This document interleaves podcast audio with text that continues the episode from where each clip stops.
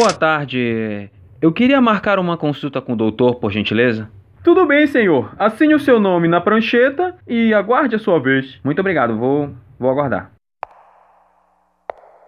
É, quero chamar o próximo paciente. O nome é Senhor.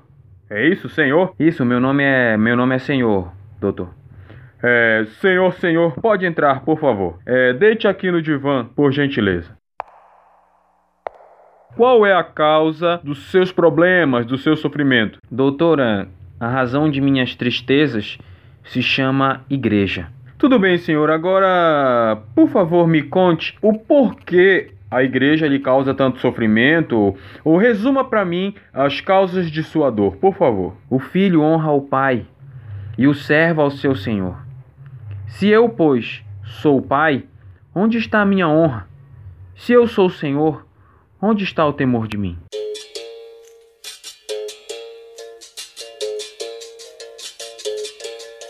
É chegada a hora. Com vocês, Desabafos de um Cristão.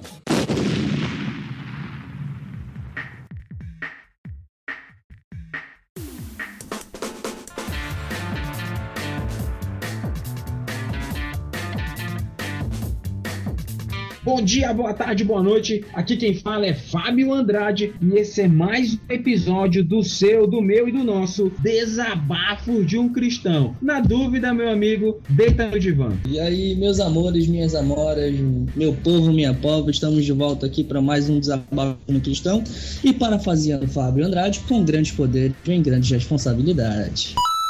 Falando aqui sobre o episódio, você que está ouvindo o DDUC pela primeira vez, é, agradecemos a sua entrada na, na, nessa gangue, nessa Liga do Bem. Tem a Liga, tem a Liga do Mal por aí, né? Mas a nossa é a Liga do Bem. Então, é, nós já vimos muita coisa aqui, até aqui, né? E muito desenrolar no último episódio. Então, galera, fique com a gente. Nós vamos agora para o nosso bloquinho de anúncios ressuscitado. Nosso bloquinho de anúncios foi ressuscitado. quem, foi, para quem é fã de Final Fantasy, ele foi ressuscitado com Phoenix Down. Os fãs de Final Fantasy vão, estão sorrindo agora.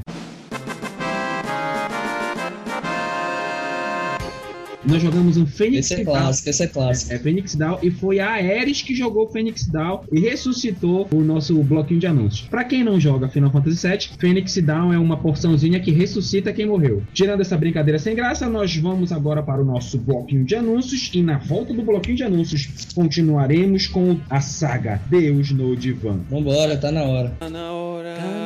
Tá na hora. Bloquinho de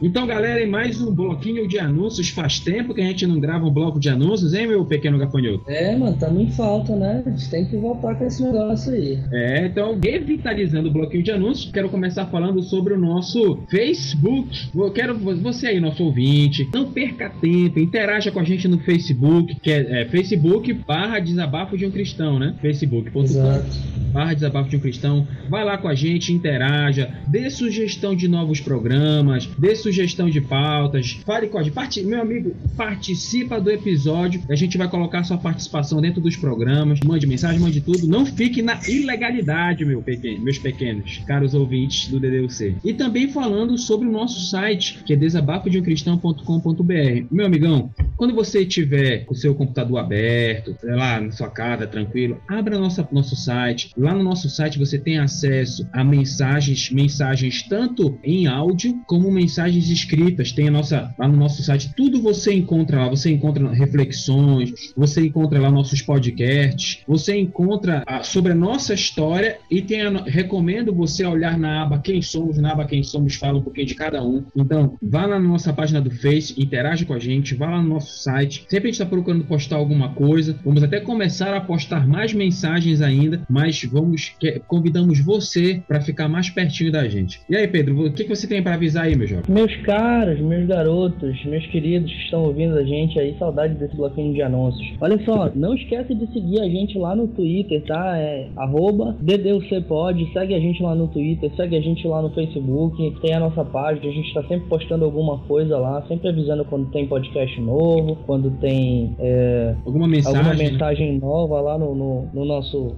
desabafo de um cristão, você vai sempre ficar sabendo de tudo e pode ter certeza que tem muito conteúdo legal. Bom, agora eu vou ler aqui o nosso comentário de lá do nosso site do Ed The Drummer, sempre participando com a gente aqui lá do podcast Pelo Amor de Deus, inclusive eu recomendo, é um podcast muito legal que vocês escutem. E ele deixou um, um comentário no nosso Deus no Divã parte 1, no que a gente acabou entrando num tema meio polêmico, digamos assim. É, falamos sobre depressão, né? Pra quem, pra quem não ouviu, recomendo, vai lá. É, É, lá 18. pra você entender qual foi o comentário do The Drummer aqui. É, o comentário dele diz assim, ó. Esse é um tema complexo de debater. Não consigo formar uma opinião exata de apenas um lado. É fácil dizermos, fulano está assim porque está longe de Deus, até passarmos pela mesma situação. E percebemos que se agarrar em Deus não torna a situação mais fácil. A Bíblia tem vários exemplos de depressivos. Estavam eles tão longe de Deus, como disse, é complicado. Abraço, Ed The Drummer. Bom, um grande abraço pra ti também, Ed. E muito obrigado pelo comentário. E, bom, é, para quem escutou o podcast viu que eu defendi mais ou menos esse lado, tá? É, é muito fácil a gente falar, mas, né, existem muitas coisas que permeiam essa questão aí. Mais um comentário bem pertinente aí. Muito obrigado por tudo. Isso aí, cara.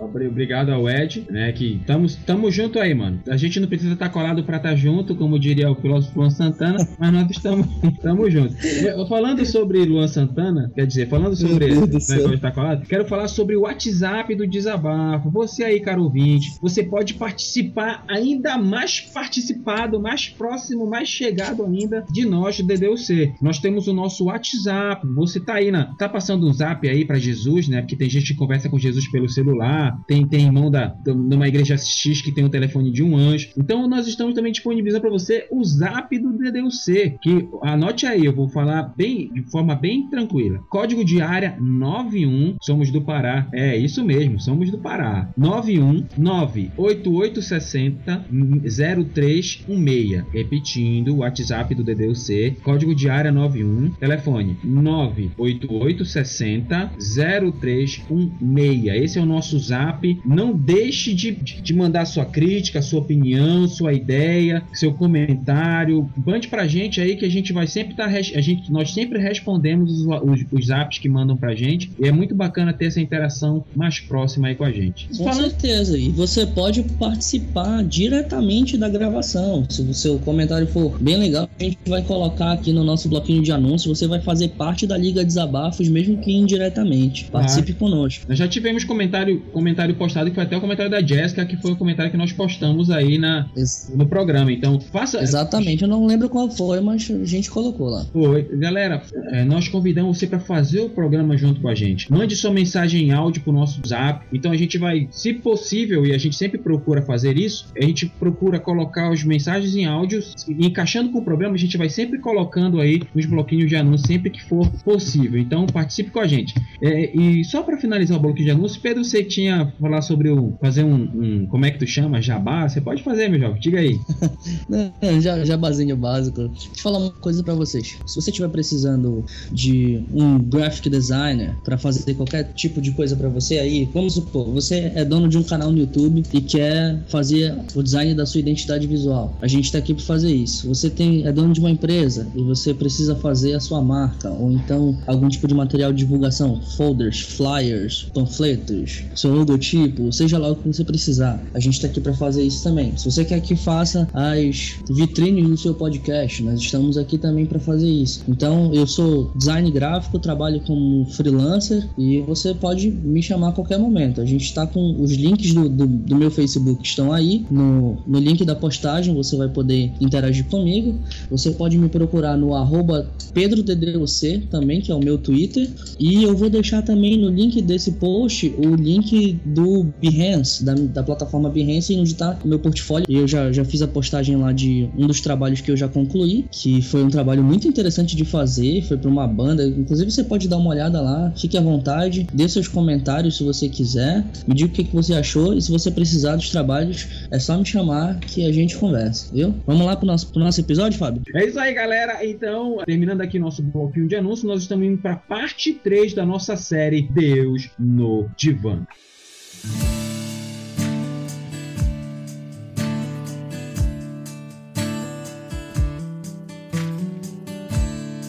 Galera, quando nós observamos na, no Antigo Testamento todinho e até no Novo Testamento, é, muito se fala sobre o grande e terrível dia do Senhor. Você pode olhar no decorrer do Novo Testamento, sempre faz essas alusões, grande, o terrível dia do Senhor. E aqui no Malaquias capítulo 3, versículo 2, ele diz assim: Mas quem suportará o dia da sua vinda? E quem subsistirá quando ele aparecer? Pois ele será como o fogo de fundidor e como o sabão de lavandeiros. Ou seja, Deus vai fazer a justiça. Eu acho interessante ele falar sobre isso. No versículo 1 ele comenta dizendo assim: Eis quem viu o meu mensageiro que há de preparar o caminho diante de mim. É, aí ele faz uma clara alusão a João Batista. A Bíblia diz, é, no livro, até no livro de Malaquias, se não me engano, não me falha minha memória, que antes da vinda do Senhor, Elias viria. E como o próprio Jesus disse em Mateus, foi o João Batista que veio no espírito e poder de Elias. Então ele começa falando de, de João Batista aqui e ele fala sobre o dia da sua vinda. É, o que ficou muito, o que é muito interessante ressaltar sobre o dia da vinda é que Jesus ele trouxe uma mensagem muito esclarecedora no tocante ao dia da sua vinda. O filho honra o pai e o servo ao seu senhor. Se eu, pois, sou o pai, onde está a minha honra?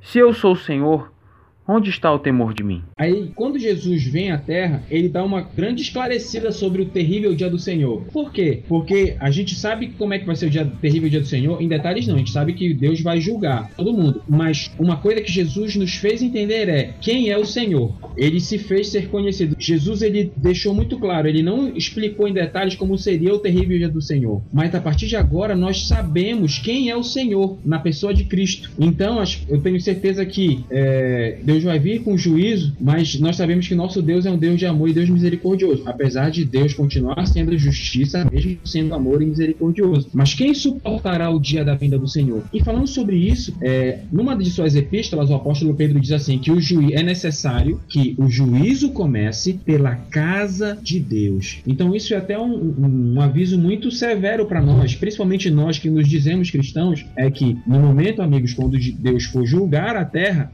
a primeira primeira leva do julgamento vai ser os cristãos. E não, e não poderia ser de outra forma, né? As pessoas que têm que ser primeiro é, julgadas aqueles que deveriam ser o exemplo para os outros. Ele começa falando o capítulo sobre julgamento. Sabe, é, e, uma... e, no versículo no versículo subsequente, só te cortando aí, no versículo 3, ele fala o seguinte: Ele se sentará como um refinador e purificador de prata, purificará os levitas e os refinará como ouro e prata. Para quem não sabe, a, a tribo de, de Levi, os levitas, eles eram sacerdotes daquela época, ou seja, eles já, já começam falando, ei, eu vou começar cobrando dessa galera aqui que devia tomar conta de tudo, eu já vou sair refinando todo mundo aqui que nem um purificador de prata, e, e eu só tenho um recado para vocês, lá em Hebreus 10, capítulo, capítulo 10, versículo 31, diz, aí aquele que cair na mão do Deus vivo, então se cuide para você não cair na mão do Deus vivo. É, é engraçado porque a gente, às vezes, nós entendemos mal alguns textos bíblicos, né? Quando João Batista fala sobre Jesus, ele diz assim, Eis que virá alguém mais poderoso do que eu, que não sou digno nem de desatar as sandálias dele. Eu batizo com água, mas ele vos batizará com o Espírito Santo e com fogo. Os pentecostais, eles acham que quando Jesus fala Espírito Santo e com fogo, é fogo da, da unção, fogo da, da, sei lá do que. Quando Jesus fala fogo, esse fogo aqui é julgamento. Quando Jesus fala Espírito Santo e com, João Batista fala, né? Espírito Santo e com fogo.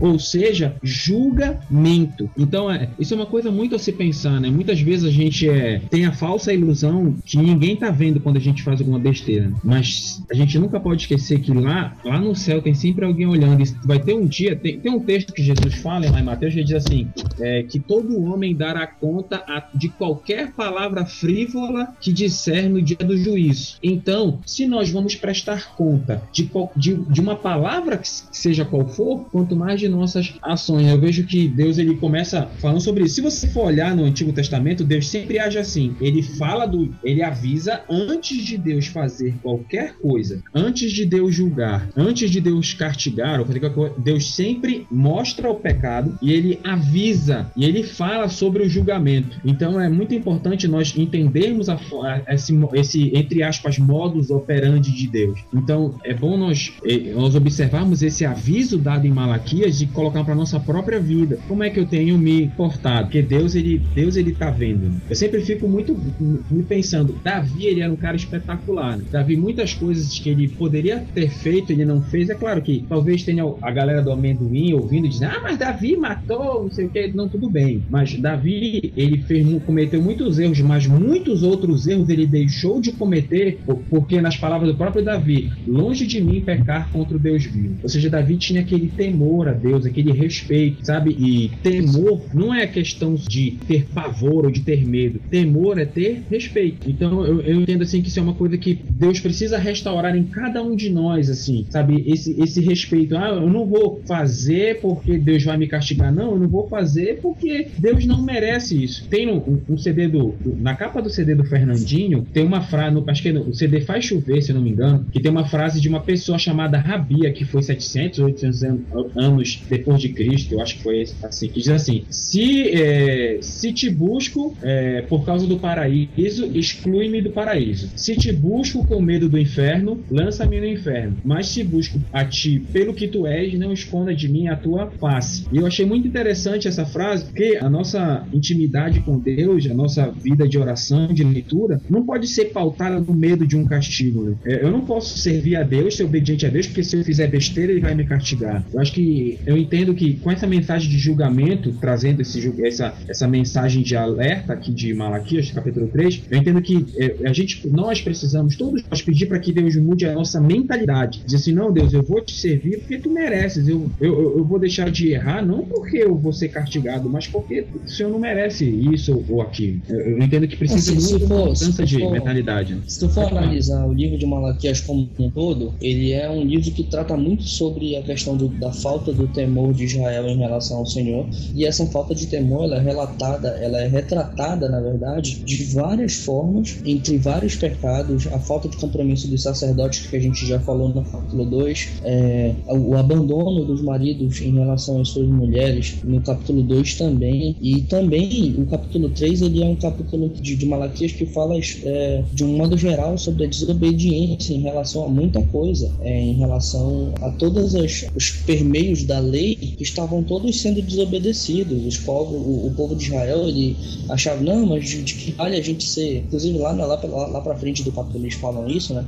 De que vale a gente ter que obedecer todas as leis se a gente não ganha nada com isso, o ímpio se dá muito melhor do que a gente, mesmo a gente obedecendo todas as leis. Então é melhor que a gente não obedeça porque não vai fazer diferença nenhuma. Então esse, esse temor do Senhor, que é a- a- o assunto principal de Malaquias como um todo, ele é retratado nesse capítulo 3 agora como a, a falta de obediência, a desobediência do povo de Israel em todos os, os, os âmbitos da lei, inclusive no, no famoso e tão polêmico versículo Malaquias 3.10 que o pessoal usa aí para falar sobre dízimo e oferta e tal tudo mais. A gente não vai entrar nesse assunto aqui nesse podcast que não é o, o- objetivo, mas ainda assim é um, é um versículo que retrata sobre a desobediência do povo de Israel em relação à lei de Cristo, a lei de Deus, a lei mosaico que foi estabelecida para que eles obedecessem, haja vista que na visão deles não era válido que se obedecesse a essa lei, ou seja, não era válido que se tivesse o temor do Senhor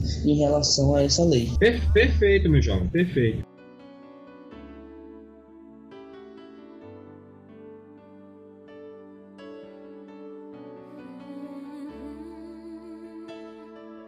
Começamos agora, galera, o segundo bloco com uma, com uma, uma, uma situação bem, bem complicada e polêmica aqui. É, eu quero começar. Normalmente eu começaria pelo versículo 6, mas eu quero começar pelo versículo 8, quando Deus diz assim: Roubará o homem Deus? Todavia vós me roubais em dizeis: Em que te roubamos? Aí Deus responde: Nos dízimos e nas ofertas alçadas. Vós sois amaldiçoados com maldição, porque a mim me roubais. Sim, vós, esta nação toda: Trazei todos os dízimos à casa do tesouro, para que haja mantimento na minha casa, e depois fazei prova de mim, diz o Senhor dos Exércitos, se eu não vos abrir as janelas dos céus e não derramar sobre vós tal bênção, que dela vos advenha a maior abastança. Deus está falando aqui sobre roubar. Eu entendo não sobre, não quando ele fala dízimos e ofertas, ele não está falando aqui somente de dinheiro ou de, ou de bens. Eu entendo que pode se aplicar esse texto a também o tempo com Deus, que muitas pessoas roubam. Mas eu quero, eu queria que você começasse a fazer suas explanações, Pedro, antes de eu começar a, a, a falar sobre, sobre dízimos, ofertas, essas coisas. Você poderia dar a sua opinião, meu jovem? Ai, caramba. Quer jogar pra cima de mim esse pepino, né? Tá legal. Lembrando que, lembrando que o Pedro participou do, é, recentemente de um, de um podcast chamado Na Mesa com os Crentes, até recomendamos aí a galera do Na Mesa com os Crentes. Pedro participou de, de um, o Pedro participou de um episódio falando de, literalmente sobre dízimos e ofertas, e eu queria que o Pedro é, falasse um pouquinho o que, que, ele entende como dízimo, como oferta, para depois eu fazer minhas, minhas considerações. Pedro, por gentileza, tá com você a batata aqui. Tá, vamos lá. Olha só, galera. Primeiro a gente tem que prestar atenção numa coisa. Como eu falei antes no primeiro bloco, todo o, o tema principal de Malaquias, ele é sobre a falta de temor a Deus. em relação a muitas coisas, como eu falei, né? Desobediência, sobre a falta de ofício dos sacerdotes e tal, tudo mais. A desobediência, ela é o tema do terceiro capítulo. E é o tema do terceiro capítulo com relação à desobediência de tudo. De todas as, as questões que são envolvidas na lei mosaica, que era específica para o povo de Israel, daquela época. Então, justo por ser relacionado à lei mosaica, isso significa que os dízimos e as ofertas alçadas também entravam nessa lei. Ou seja, se a pessoa estivesse faltando com esses dízimos e com essas ofertas, ela estaria desobedecendo a lei mosaica, tá? Se a gente tomar como partido apenas esse versículo, porque eu, o que eu vejo muita gente utilizando por aí, muitos pastores utilizando por aí para justificar a questão do dízimo e tudo mais, é algo muito vago, porque a Bíblia ainda tem um monte de outros capítulos e versículos e livros para você estudar e, e verificar isso daí. Então, se você quiser saber mais sobre dízimos e ofertas, eu recomendo duas coisas. Primeiro, escute o podcast na mesa com os crentes que eu participei lá, a gente explanou especificamente sobre isso, sobre dízimos e ofertas. E número dois, eu recomendo o episódio sobre dízimos também, que se eu não estou enganado o nome é Deu Dízimo Morra Tentando, do Dois Dedos de Teologia, que é um canal no YouTube sobre teologia que é muito bom. Muito bom. Inclusive, se você tem se você tem costume de assistir vídeos no YouTube, assine o canal Dois Dedos de Teologia, que é muito bom mesmo. Inclusive, esse Deu Dízimo Morra Tentando estão fazendo uma alusão clara a um álbum do 50 Cent, que é Fique Rico ou Morra Tentando. Exatamente, perfeito. Então, escute o Na Mesa com os Crentes sobre dízimos que, e ofertas que eu participei. Assista esse, esse vídeo do Dois Deus de Teologia e, cara, pesquise. Não apenas engula aquilo que você escuta, nem mesmo que você escuta aqui com a gente. Vá pesquisar. Se a gente estiver errado, vem questionar aqui com a gente. Manda e-mail lá, desabafos, arroba desabafosdeumcristão.com.br. É só mandar e-mail pra gente que se a gente estiver errado, a gente vai se retratar aqui ao vivo. Outra coisa que é importante a gente prestar atenção com relação a dízimos e ofertas, principalmente com relação a esse versículo, é que ele diz no versículo 10 o seguinte: Trazei todos os dízimos à casa do tesouro para que haja mantimento na minha casa. Então, a gente tem que pensar em algumas coisas. Primeiro, quem tomava conta do templo naquela época eram a galera de, de da tribo de Levi, eram os levitas. É por isso que ele começa falando aqui sobre, lá no versículo 2, versículo 3, ele já começa esculhambando com, com a galera da, da tribo de Levi, que eles estavam sendo maus administradores com relação tanto aos dízimos quanto também a, a forma de, de guiar o templo como sacerdotes. Eles estavam dando mancada lá. É, outra coisa, esse caso do tesouro não é a igreja, gente. Pelo amor de Deus, eu vejo um monte de gente falando essas besteiras aí. A casa do tesouro não é a igreja. A casa do tesouro era um, um não era um recipiente, era um, uma espécie de uma sala, uma casa lá, um pedaço do templo que ele era específico para armazenar os alimentos e as ofertas que naquela época não eram dadas monetariamente, tá? Para quem quiser pesquisar e pode pesquisar, mas as ofertas e os dízimos não eram dados monetariamente e essa casa do tesouro era um local específico para guardar esses alimentos, para guardar essas ofertas e ele deixa bem claro aqui para que haja mantimento na, na minha casa. Por quê? Porque os levitas eles sobreviviam do que era dado a eles, eles não tinham herança. Você vai ver em todas as tribos de Israel, a tribo de Levi ela era a tribo que não tinha herança, ela não tinha parte com nada disso, então eles sobreviviam, a parte, a herança deles era sobreviver das, das ofertas, dos dízimos que era dado ao templo e que era guardado na casa do tesouro, que era uma sala específica do templo que era para guardar esses alimentos e essas ofertas. Então, pelo amor de Deus, não vá dizendo por aí, olha, trazer dízimos e ofertas aí à casa do tesouro, dizendo que essa casa do tesouro aí é a Você está fazendo uma interpretação errada do texto. Tenha um, um pouquinho de paciência, faça uma exegese boa aí desse texto, use todas as suas capacidades hermenêuticas aí uhum. e vá pesquisar. Vá saindo falando besteira por aí, não, pelo amor de Deus. O que, que eu, eu entendo assim é o problema. Por que a gente questiona muito sobre o dízimo? Eu vou como contador, eu ouço muito falar sobre a questão de impostos no Brasil. As pessoas elas reclamam muito dos impostos. Se você verificar a legislação em si de cada imposto, eu não vou ficar citando leis aqui para não tornar chato aqui o episódio. Mas se você for pegar é, várias leis, elas determinam alíquotas, determinam algum, alguns critérios para determinar valores e tal. Por que nós reclamamos de impostos no Brasil? Porque nós sabemos que o dinheiro que vai para os impostos é mal aproveitado ou é ou desaparece misteriosamente. É muito é, é uma questão polêmica porque é, muitos dizem, muitos estudiosos afirmam que o dízimo não é algo obrigatório para se dar. Muito, outros muitos afirmam que é, outros afirmam que não é. E cada um tem sua base bíblica para dizer isso. Até o, o, próprio Pedro tem sua base, tenho minha base. Mas é, eu, eu fico muito na. A, eu lembro que o pastor Giovanni, um homem de Deus assim, é, maravilhoso, que eu tenho, tenho a, a, tive a oportunidade de conhecer, e graças a Deus ainda está vivo. Ele sempre brinca dizendo que deveriam ter dois cultos na igreja: o culto para quem dá o dízimo e o culto para quem não dá o dízimo. Ele brinca dizendo que o culto para quem dá o dízimo tem que ter o culto com as cadeirinhas bonitinho,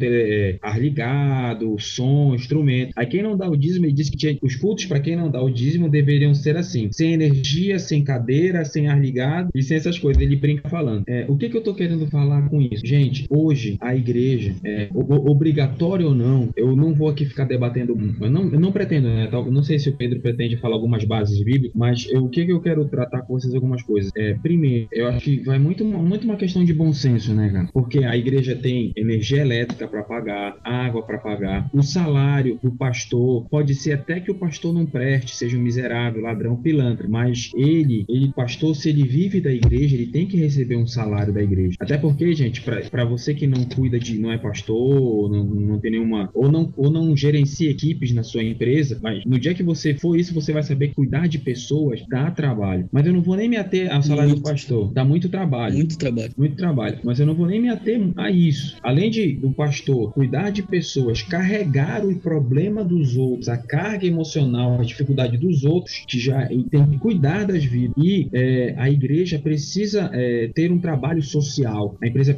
a igreja precisa pagar suas contas, precisa é, pagar água, luz, energia, pagar todas essas coisas, reformar o prédio, fazer uma estrutura melhor. E, gente, a igreja, ela precisa se voltar novamente para a área social. O filho honra o pai e o servo ao seu senhor. Se eu, pois, sou o pai, onde está a minha honra?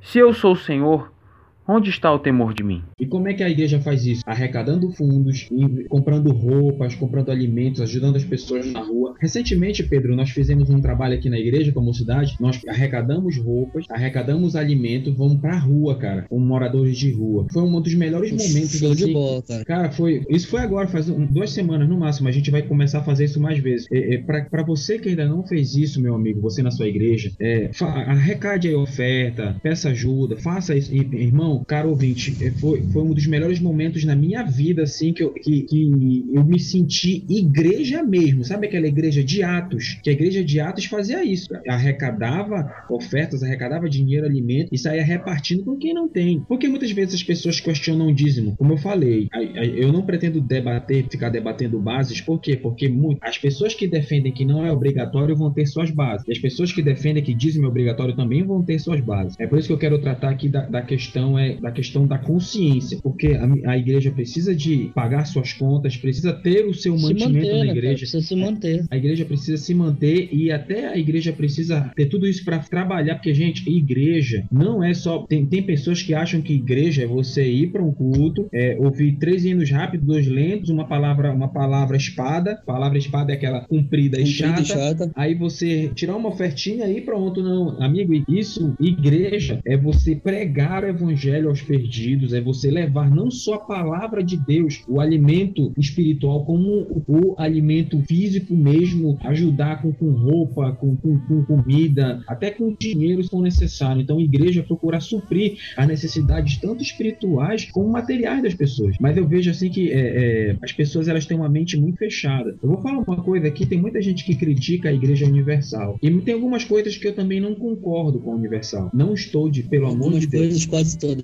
Não, é, quem tá dizendo isso é o Pedro, viu, Carol? O que, que eu, o que, que eu tô dizendo é o seguinte: Eu que- tô dizendo mesmo. não, o que eu tô dizendo é que tem coisa errada em qualquer lugar, seja na igreja semear, onde eu e você nos congregamos, na igreja católica, evangélica, seja qualquer igreja, tem, tem coisa certa e tem coisa errada que precisamos corrigir. Mas uma coisa que eu acho muito bacana, é claro que o pessoal da Universal exagera com isso, mas eles falam muito sobre oferta e dízimo. Por que tem muita gente abençoada na Universal? Porque os caras, eles ofertam, é, uns por pressão, mas uma grande parte oferta de coração. E, e essa oferta de coração, que a Bíblia vem clara, Deus ama aquele que dá com alegria. Com Deus alegria. ama o Deus ama o gesto daquele que dá com, com alegria. Sabe, daquele que coloca o coração na obra. Quando Moisés queria construir o templo, Moisés pediu uma oferta do pessoal para construir ouro, essas coisas construir o templo. O pessoal tava, tava com o coração tão disposto, tão coração tão, tão bonito, que Moisés recebeu tanta coisa que Moisés precisou mandar parar de trazerem a oferta. Mas o que o povo era abençoado, porque ele colocava ali de coração. Eu tava em Marabá, eu num dos nossos episódios pro antigo Truecast, nós gravamos sobre usos e costumes e nós fomos em várias igrejas, Universal, Igreja do Véu, Igreja Deus é Amor, a gente foi em quadrangular, fomos em várias igrejas. Eu fui na Igreja do Véu, Marabá, que é a igreja cristã do Brasil, e eu achei, eu, que é assim, eu achei muita coisa legal ali na Igreja Cristã do Brasil. Na verdade, eu achei mais coisa, eu- tem alguma coisa ou outra que eu não concordo, mas não, não digo que tá errado, só digo que não concordo. Mas eu vi muita coisa boa. Primeiro, eles, para eles, oração é de joelhos, para eles. Oração é de joelho. Se não for de joelho, não vale. Eu não concordo com isso, até porque a Bíblia não diz que oração Deus só ouve se a pessoa estiver de joelho. Mas eu, eu acho interessante porque eles colocam essa reverência de sempre procurar dobrar o joelho. O culto deles é começa com meia hora de oração de joelho, de joelho. Tem muito crente que só ora no culto de domingo, quando no início do culto e no final, né? Ora duas vezes na semana só, no início e no final do culto. Mas eu conversando lá, eu fiquei um- algumas vezes indo na igreja deles para ver como era a cultura deles e o pastor falou lá, lá eles não têm dízimo, Pedro. Lá não tem dízimo, lá é só oferta voluntária. E caro ouvinte, a igreja luxuosa, eu falo assim luxuosa porque tinha ar condicionado, tinha uma poltrona legal, tinha um clima legal, equipamentos bons. O que, que é isso? Pessoas que têm o coração na obra. E é isso que está faltando, ter pessoas que têm o coração na obra. E de- a- a- meu amigo, vo- você que está ouvindo aí, quanto mais eu e você ofertarmos na igreja, dermos o nosso dízimo, nossas ofertas, quem é abençoado somos nós, cara. Porque, em primeiro lugar, eu não tô nem falando, ah, se você der, Deus vai te devolver. Eu não tô falando disso. Eu tô falando que a bênção maior é, é você e eu sabermos que nós estamos contribuindo pro reino de Deus, cara. Se o pastor, seja lá o fulano, jogar o dinheiro fora, roubar, seja lá o que for, isso aí, cara, já é ele com Deus. Mas eu e você, eu entendo que nós temos que fazer a nossa parte, dar o nosso dízimo, nossas ofertas, contribuir pro reino, pro reino de Deus, pro reino de Deus. Sabe, é, é, eu tava lá no Maranhão, lá na terra da minha noivinha linda maravilhosa. Aí é, tem uma, uma cantora, acho que foi até a, a Bruna Carla, eu acho, que ela colocou assim: quem vive das ovelhas, que coma das ovelhas. É, aí um pastor amigo, que é o pastor Sandro, ele disse assim: ele mandou mensagem pra ela: ó, quem vive do evangelho, que receba do evangelho, mas que não enriqueça do evangelho. Né? Então, é, por que eu tô dizendo isso? Porque tem muitas pessoas que usam o dízimo como, como uma coisa forçada, obrigada, e que você tem que dar o dízimo, tem que dar o dízimo, e a pessoa muitas vezes não quer dar o dízimo para ajudar a igreja, quer dar o dízimo metendo no seu bolso. Mas como eu disse ainda há pouco, ainda que tenha pessoas que são pilantras no mundo, tem, seja em qualquer lugar, faça a sua parte. E tenha certeza, amigo, que Deus ama quem dá com alegria. Pode continuar, Pedro. Desculpa interromper você. Deixa, deixa eu só deixar claro aqui uma coisa, porque senão depois vai ter gente me chamando de herege. A parada é o seguinte: existem bases, como o Fábio falou, que defendem que o dízimo ele não é obrigatório para nós hoje, vivendo na nova aliança. Eu sou uma dessas pessoas que defendem isso, que o dízimo não é obrigatório. No entanto, existe uma grande diferença entre ser contra o dízimo e entre ter consciência que o dízimo não é obrigatório. As pessoas que são contra o dízimo usam esses argumentos de que ah, o pastor vai meter o dízimo no bolso, o pastor vai fazer isso, o pastor vai fazer aquilo. E isso, meus caros, deixa eu dizer uma coisa pra vocês. Isso são subterfúgios teológicos que essas pessoas utilizam para a avareza delas. Esse tipo de pessoa que utiliza esse tipo de argumento para não contribuir, isso são pessoas avarentas que utilizam subterfúgios teológicos para poder justificar o motivo pelo qual elas não estão contribuindo. A Bíblia fala que nós temos que dar com alegria. E eu tava conversando outro dia com um amigo meu aqui de Oteiro e eu falei para ele, cara, depois que eu descobri que o dízimo não era obrigatório, depois que eu aprendi isso, eu comecei a dizimar, a ofertar, a, sei lá, dadivar, qual seja a palavra que você queira utilizar, com muito mais liberdade e com muito mais alegria e sem pressão. Porque a Bíblia diz: não à toa conhecereis a verdade e a verdade vos libertará. Então, a partir do momento que você conhece a verdade, seja ela qual for essa verdade, de fato a verdade de Cristo, seja sobre qual for o tema, né, que é o que eu quero dizer, é, a partir daquele momento você se torna uma pessoa mais livre e as suas ações elas se tornam mais efetivas porque você está fazendo aquilo de coração e não simplesmente por seguir uma lei ou alguma coisa desse tipo. É, só deixando uma coisa clara para você ouvinte, caro ouvinte, preste atenção numa coisa muito importante. Para Deus, o que importa não é somente o que você faz. Para Deus, o que mais importa é o que, o que motivou você a fazer. Quando você vê lá, quando você vê lá em Gênesis capítulo 4, quando Abel e Caim levaram as suas ofertas a Deus, Caim levou, mas ele não queria ter levado, o coração dele não estava naquilo ali. E Deus não aceitou a oferta de Caim, ao passo que a de Abel ele aceitou. E Deus diz assim bem claro: Caim, por que decaiu teu semblante? Se proceder, se tu tivesses procedido bem, não teria sido aceita a tua oferta? Ou seja, Caim não estava com o coração ali. Eu tenho um escritor que ele era, na verdade, ele era sacerdote e na invasão de Jerusalém na década de 70, na 70 depois de Cristo, ele foi general também, que foi Flávio José. Ele escreve um livro que tem muita aceitação é tido como o livro mais fidedigno depois da Bíblia por muitos, que é a história dos Hebreus. Quando ele se retrata sobre Abel e Caim, ele fala que Caim tinha o coração longe de Deus, ao contrário que Abel sempre procurava colocar Deus em tudo o que fazia. Ou seja, é, Caim levou uma oferta a Deus, mas ele não queria fazer aquilo, o coração dele não estava aquilo. Então, como ele não estava fazendo aquilo de coração, Deus não aceitou a oferta dele. É a mesma coisa. Se você não der de coração, se fizer forçado, nem dê, meu amigo, porque Deus não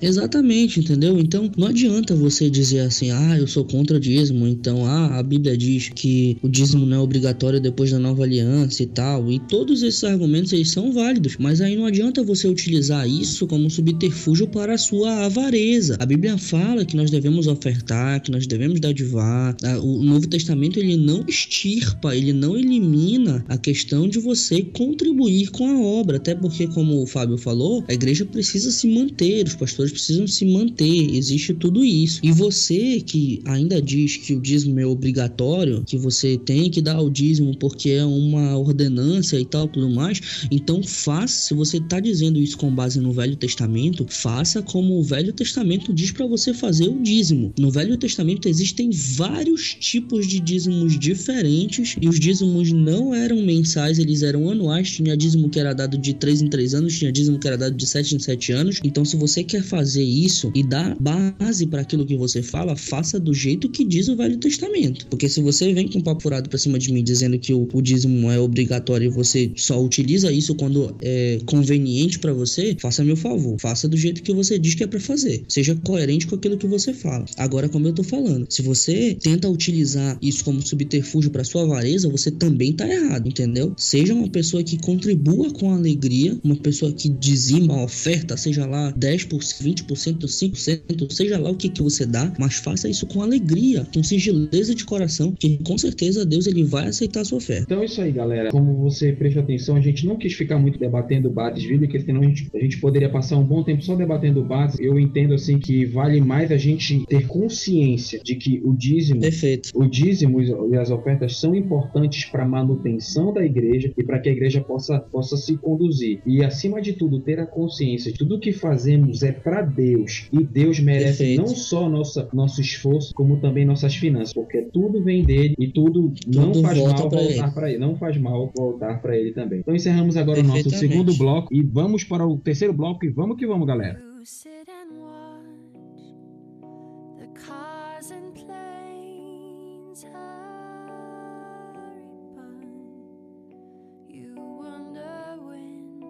como eu falei ainda há pouco, né? Norma, no início do segundo bloco eu falei, gente, normalmente eu começaria capítulo 3, versículo 3 para seguir uma ordem, uma ordem cronológica, entre aspas, dos fatos. Mas eu queria, eu deliberadamente decidimos aqui deixar para o, o final, para o terceiro bloco, falar sobre Malaquias capítulo 3, versículo 6, que diz assim: Pois eu, o Senhor, não mudo, por isso vós, ó filhos de Jacó, não sois consumidos. Caro ouvinte, caro amigo, caro, caro companheiro ne- da Liga DDUC, a gente quer falar agora sobre a misericórdia de Deus. Eu quero falar com você agora. Nós falamos é, no início sobre é, arrependimento, falamos sobre fazer algo pelo reino de Deus, que citamos dízimos e ofertas. E nesse momento nós convidamos você a, a- a- a fazer um momento de gratidão a Deus, porque é, imagine você, pense agora na sua vida, o que seria de você, o que seria de mim, se não fosse a misericórdia de Deus? O que seria de nós? O que, se- o que seria de nós se não fosse a graça de Deus? Quantas vezes, amigo, você e eu não passamos por um- uma rua e naquela rua Satanás ia ceifar a nossa vida, mas a misericórdia de Deus não deixou, a graça de Deus. Ou ainda tem mais, muitas vezes a gente está na nossa vida e tá tudo errado e começam a acontecer algumas coincidências, alguns fatozinhos que fazem toda a história mudar e a gente sai da derrota para a vitória. Lembrando que não existe coincidência, tudo é Deus. Uma vez eu estava ouvindo uma entrevista do Celso Portioli, que ele é, ele é um dos, hoje ele é um dos caras do SBT, né? Portioli. E ele disse uma coisa que eu achei muito bonita. Ele disse assim: olha, coincidência são aqueles pequenos milagres que Deus prefere não aparecer. Achei, achei muito interessante isso. E quantas vezes é, Deus começa a fazer pequenos milagrezinhos que vão guiando você e a gente sai assim da derrota para vitória. Sabe o que é isso? A graça de Deus, a misericórdia de Deus. Uma vez eu estava na Caixa Econômica Federal resolvendo uns problemas da empresa, de uma das empresas que cuido. Aí um, um americano sentou do meu lado, ele disse assim: Deus mandou te dizer uma coisa. Aí eu falei: Deus falando comigo na Caixa Econômica Federal é inédito. Aí comecei, eu achei, achei até engraçado. Ele, ele pegou no, no meu ombro e disse assim: Olha, a graça te beija e a graça te abraça. Eu fiquei com aquilo na cabeça. E da mesma forma eu digo para você: a graça de Deus, ela nos beija e nos abraça. A graça de Deus nos envolve. A graça de Deus, o amor de Deus, a misericórdia de Deus não deixa nós sermos consumidos. A misericórdia de Deus nos dá a chance de ter uma segunda chance. Muitas vezes a gente ia morrer, tava tudo perdido, mas a gente se arrepende e Deus diz assim: Não, eu vou te dar mais um tempo de vida, ou eu vou te curar. Você lembra o que aconteceu com, com o rei Ezequias? Ele ia morrer. Deus, disse assim: Isaías, vai lá com Ezequias e diz assim: Ó, põe a tua casa em ordem, tu vai morrer. Aí Isaías foi lá, deu, falou pro rei. Aí o rei, a Bíblia diz que o rei se debruçou na parede e começou a chorar. Aí Deus teve misericórdia dele e disse assim: Ó, eu vou te acrescentar mais 15 anos de vida. Ou seja, a misericórdia de Deus. Eu tô até arrepiado falando. Quero dizer para você, para você, se tiver alguém que está afastado dos caminhos de Deus nesse momento agora, amigão, quero te dizer: a graça te beija, a graça te, te abraça. Volta para Jesus, mano. Não fica longe dele, não. Seja qual for a desgraça que foi anunciada na sua vida, a misericórdia de Deus pode apagar qualquer castigo. A misericórdia de Deus pode apagar qualquer destruição. Basta eu e você nos, nos arrependermos diante de Deus, como falamos no primeiro bloco, e basta nós tomarmos uma atitude de dizer assim: não, Deus, eu, eu quero mudar, Deus, eu aceito a tua graça. Porque, gente, a gente fala muito de Judas, tanto que hoje Judas ficou um nome tão batido que ninguém põe o seu filho de Judas, o nome do filho de Judas. Eu nunca vi nenhum pai, ai meu filho lindo, vou colocar o nome dele de Judas, porque Judas ficou o nome marcado por traidor. Mas eu quero dizer para você, se você for analisar, Judas e Pedro, eles fizeram a mesma coisa. Os dois traíram Jesus. Só que a grande diferença, só que a grande diferença é que Judas não aceitou e Pedro aceitou o que Jesus veio trazer. Jesus veio para trazer a mensagem do perdão, da misericórdia. Judas não aceitou isso e Pedro aceitou. Eu não sei, talvez você tenha traído Jesus, talvez não sei o que você tenha feito, mas eu quero dizer que Jesus te ama e a misericórdia de Deus se estende até você. Não faça igual Judas. Judas não morreu enforcado. Que a Bíblia diz assim: e Judas foi se enforcar, né? Tá lá no, nos livros sinóticos, Mateus, Marcos e Lucas. Só que lá no livro de Atos, Pedro fala que as suas entranhas foram vistas, se esparramaram. Então, a- alguns teólogos afirmam que Judas foi tentar se enforcar, aí ele arrebentou a corda, ele caiu e o que matou ele foi a queda, o baque no chão. E alguns outros estudiosos dizem que ele pulou de um barranco, pulou de um monte. Né? Cada um tem sua versão, mas não faça igual Judas. Aceite aquilo que Jesus veio trazer. Aceite o amor de Deus, aceite o perdão de Deus e saiba que a misericórdia de Deus alcança a minha vida e a sua vida. E é por isso que nós não somos consumidos, porque o Senhor não muda. Ó, o versículo versículo 6, ele diz o seguinte: Porque eu, Senhor, não mudo, por isso vós, ó filhos de Jacó, não sois consumidos. O filho honra o pai e o servo ao seu senhor. Se eu, pois, sou o pai, onde está a minha honra?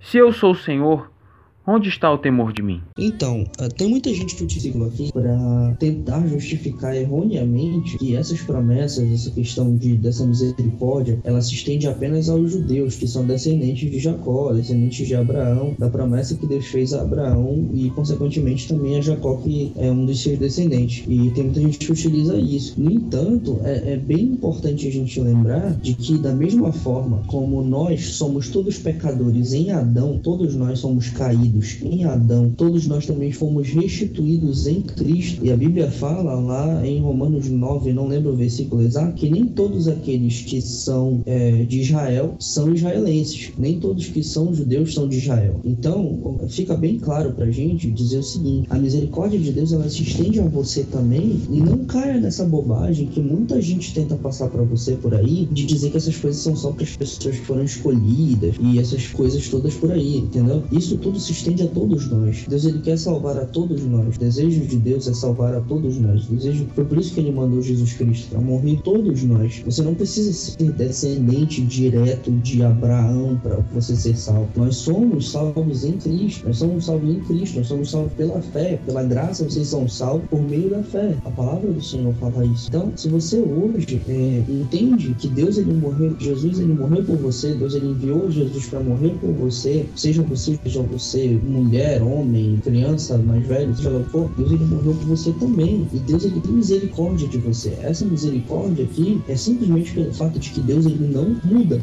E ele é misericordioso na sua característica como Deus, faz parte dos atributos de Deus. Ele é misericordioso, ele, ele é amoroso, ele é, ele é justiça. Então ele, ele tem essa misericórdia imensa de nós, que a própria palavra do Senhor diz que se não fosse essa misericórdia do Senhor, nós já, seríamos, já estaríamos consumidos. Então Deus ele tem misericórdia de você e ele espera que você volte para ele. Ele espera que você esteja novamente com ele. Espera que você seja salvo, que você seja alcançado pela graça, por essa graça que nos envolve, como o Fábio falou. Deus ele espera que você retorne para ele, como fala no versículo 7. No versículo 7 desse capítulo 3 de Malaquias, ele diz o seguinte: Desde os dias de vossos pais vos desviastes dos meus estatutos e não os guardastes. Tornai-vos para mim e eu me tornarei para vós outros, diz o Senhor dos Exércitos. Então ele está tá dizendo, Deus ele sempre te mostra o que está fazendo errado e te diz, olha, é por aqui, faz isso, entendeu? Então, da mesma forma que Deus ele coloca dois caminhos para você e te diz assim, olha, escolhe pois a vida, ele também diz aqui no versículo 7, cara, te torna, volta para mim, que eu vou voltar para ti também. Vou, te, te, te coloca em direção a mim, vem em direção a mim, que eu vou voltar na tua direção também, entendeu? Então, cara, simplesmente te torna para Deus novamente, sabe? Se você está afastado, se você, ou mesmo tá ainda dentro da igreja, mas às vezes a gente tá longe de Deus, mesmo estando por lá, e como o Fábio falou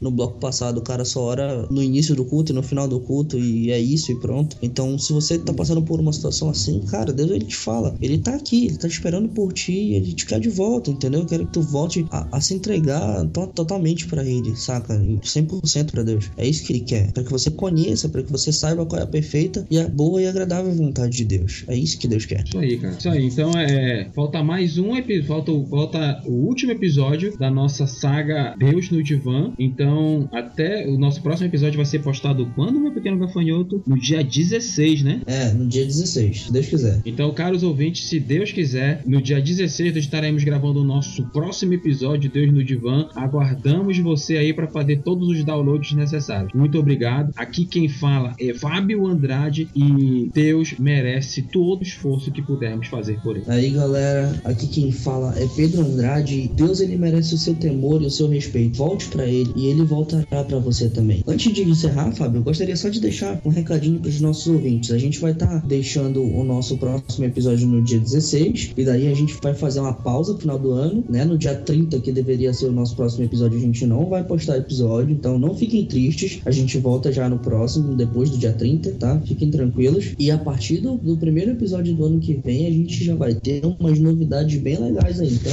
esperem pelas nossas novidades vocês vão ficar bem alegres. É isso aí, é isso aí, galera. Muito obrigado. Fiquem juntos, tamo junto e misturado. E até o próximo episódio do DDC. Valeu! Bom, já que a responsabilidade de deixar uma música pra vocês hoje é minha, eu quero deixar uma que fala mais ou menos sobre o que a gente estava falando hoje, né? Eu quero que vocês escutem hoje Casa do Palavra Antiga, que fala muito sobre isso. Seja casa do Senhor, seja um local onde Deus ele quer morar, beleza? Escutem aí e reflitam sobre essa música. Falou, galera? É isso aí, galera. Falou, um abração. Tchau, tchau.